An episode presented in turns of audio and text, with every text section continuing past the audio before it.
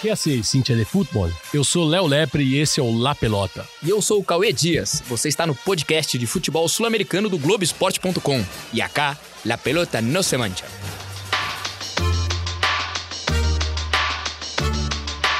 Eu me equivoquei e paguei. Pero la pelota no, la pelota no se mancha. Abreu tiró.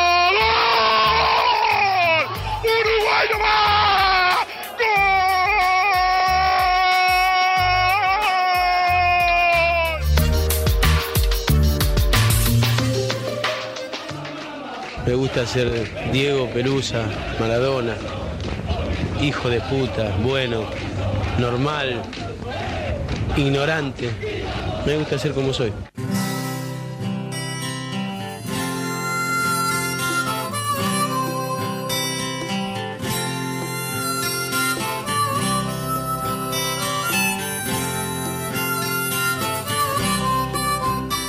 Nada do que eu escrever define quem sou.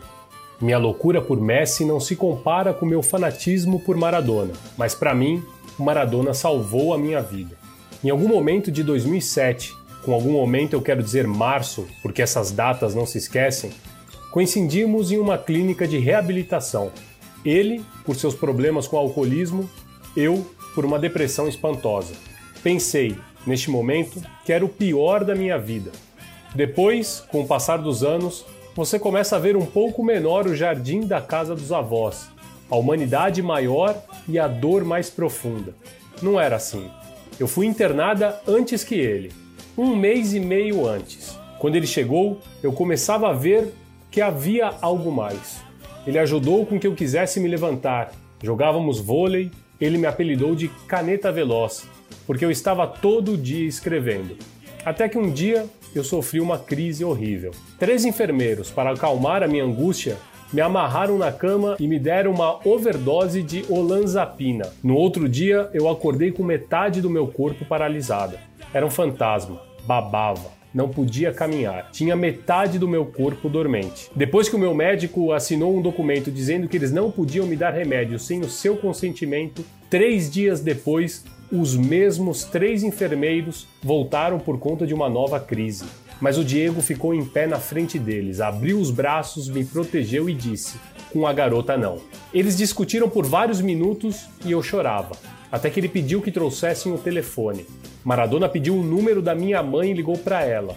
E quando a minha mãe, já tão cansada com aquela situação, atendeu, ele disse: Senhora, sou o Diego. A garota tá bem. Sim, tranquila mas é melhor não passar a noite aqui.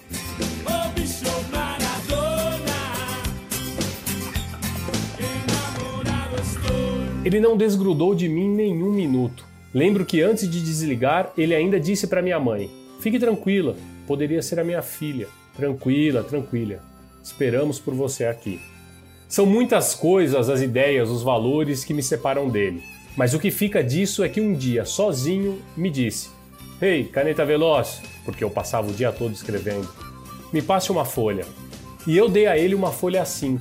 Ele sabia que a minha crise tinha sido causada por um namorado que me abandonou. Então, ele escreveu: Nicolás, você é um tonto. Ele olhou para mim depois de assinar o papel e me disse: Não seja cagona, entregue isso para ele. Nicolás, se você ler isso, saiba que sempre foi um idiota mas até que o Maradona me explicasse, eu não tinha entendido. E isso me custou oito anos ao seu lado. Fora isso e as coisas que podem separar duas pessoas, eu te desejo vida, o amor dos filhos, o abraço dos netos. Porque hoje eu posso dizer: sai, porque me late il coração, ho visto a Maradona.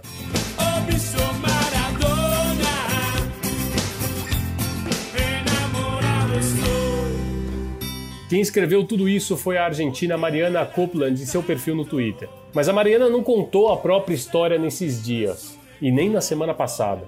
Ela fez este fio no Twitter no dia 4 de novembro de 2020, ou seja, 21 dias, 3 semanas antes da morte de Maradona, quando ele estava internado depois de uma cirurgia que lhe custou recuperar-se. O tweet ganhou fôlego nessa semana quando uma das filhas de Diego, Janina, tomou conhecimento da história e mandou uma mensagem para Mari. Maradona, senhores. Já são três meses sem Maradona.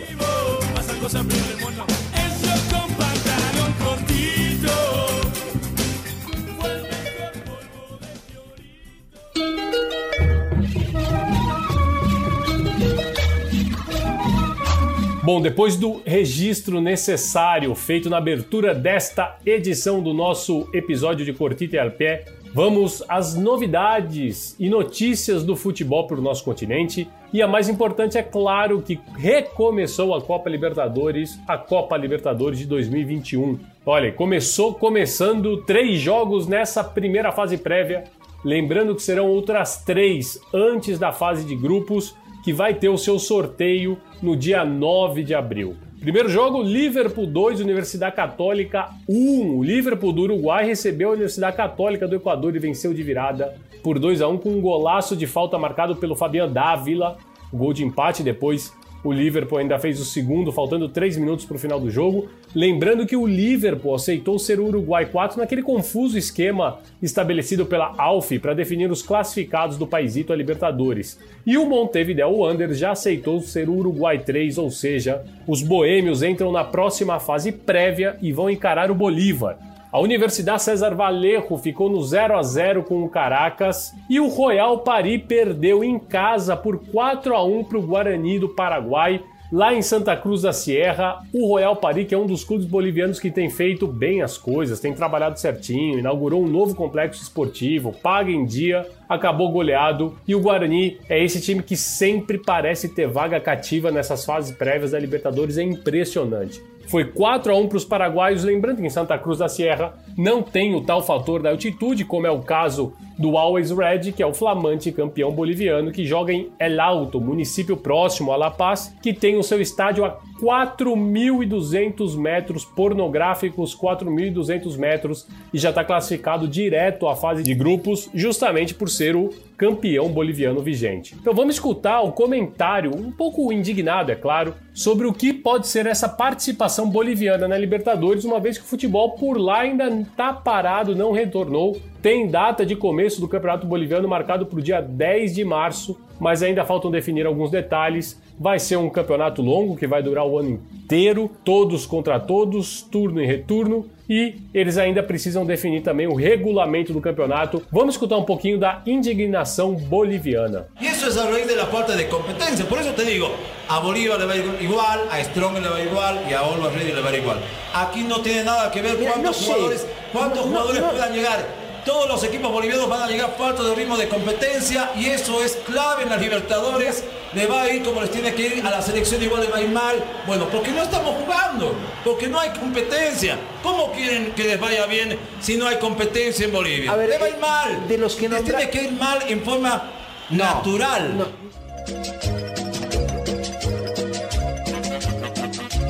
Y si cantamos un poquito, por favor. Saltamos también. E se saltamos um pouquinho, por favor. É chegado o momento do nosso Cortita e al pé com as três notícias rápidas e curtinhas, pegaditas al pé sobre coisas que você precisa ou não saber sobre o futebol sul-americano. Sim, sim, Colômbia, sim, sim, Caribe, sim, sim, Colômbia, sim.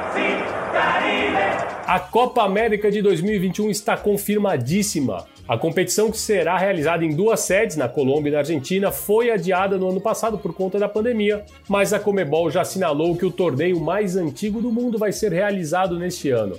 Gonçalo Veloso, secretário-geral da entidade, também confirmou que a Austrália e Catar desistiram dos convites e a Copa América sim terá então 10 times divididos em dois grupos de cinco. Se classificam quatro seleções para as fases finais. Só recapitulando os grupos, então, na zona argentina estarão, além da anfitriã, o Uruguai, Paraguai, Bolívia e Chile. E na outra zona, na zona Colômbia, além dos donos da casa, Brasil, Peru, Venezuela e Equador. O jogo inaugural está marcado para o dia 11 de junho no Monumental de Nunes. E o detalhe deste torneio, hein? Os estádios poderão ter pelo menos 30% da capacidade de público. A ideia da Comebol é que as pessoas já vacinadas ou que testem negativo para a Covid possam comparecer aos jogos.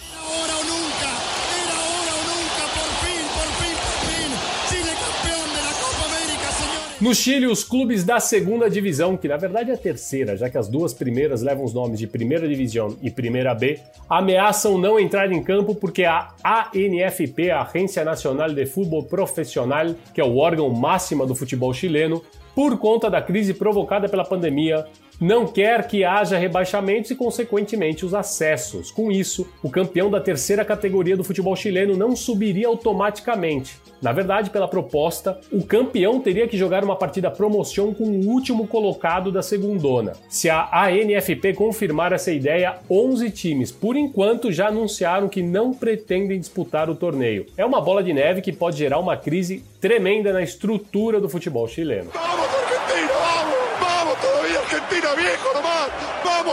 O uruguaio Santiago El Tanque Silva, atualmente no Argentino Júnior, segue suspenso e sem poder jogar por ter testado positivo no exame antidoping. Acontece que o Santiago Silva estava passando por um tratamento de fertilidade e, por conta de uma sub, pelo aumento de uma substância, pelo aumento da testosterona encontrada na urina do atacante, ele foi suspenso. Bom, existe toda uma manifestação no país, na Argentina e também no Uruguai, para que Santiago Silva possa voltar a jogar. Inclusive, ele deu uma emotiva entrevista em um programa de televisão argentina dias atrás. A hashtag Dejen Jugar al Tanque ganhou força principalmente depois da morte de Morro Garcia, vítima de uma depressão extrema. Senhores, dejen jugar al tanque.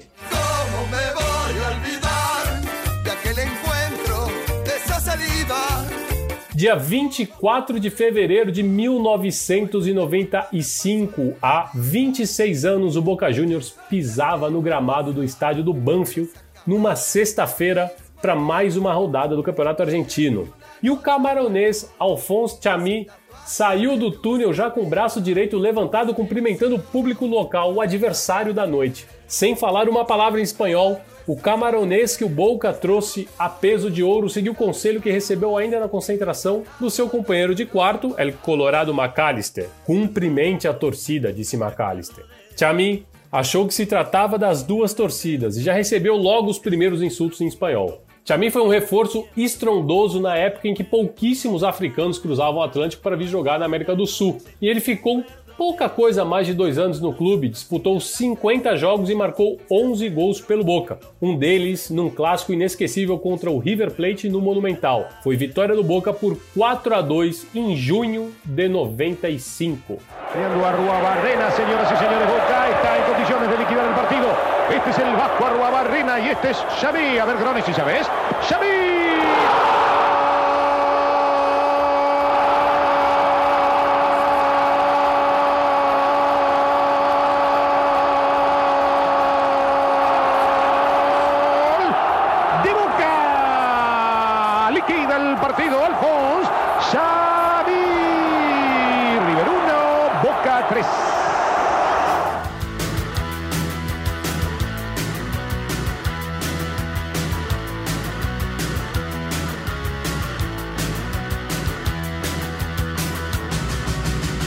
Ao som de Sola em la Cancha, da sempre necessária banda de hardcore argentina Ataque 7777. Música essa que inclusive recria, em um determinado momento, um dos cantos que a torcida do Boca geralmente é, canta, né, em toa quando o time sofre um gol, né? O Dalibô, Dalibô, Dalibô, ponga huevo que acá no passa nada. Los huevos del equipo, los huevos de la hinchada, dale boca que vamos a ganar a gente vai encerrando mais uma edição do La Cortita e al La Pelota no Semantia. Lembrando que você encontra o La Pelota no ge.globo podcasts e também no seu tocador favorito de podcasts, na Apple Podcasts, no Google Podcasts, no Pocket Cast e também no Spotify. Assine e siga nosso programa no seu tocador, que aí sempre que tivermos um episódio novo, ele vai aparecer para você. O La Pelota no Semantia tem a participação do maestro Ariel Palacios a edição do Virrei Leonardo Bianchi, a curadoria de El Petiço Dias e a coordenação do Rafael Barros e André Amaral.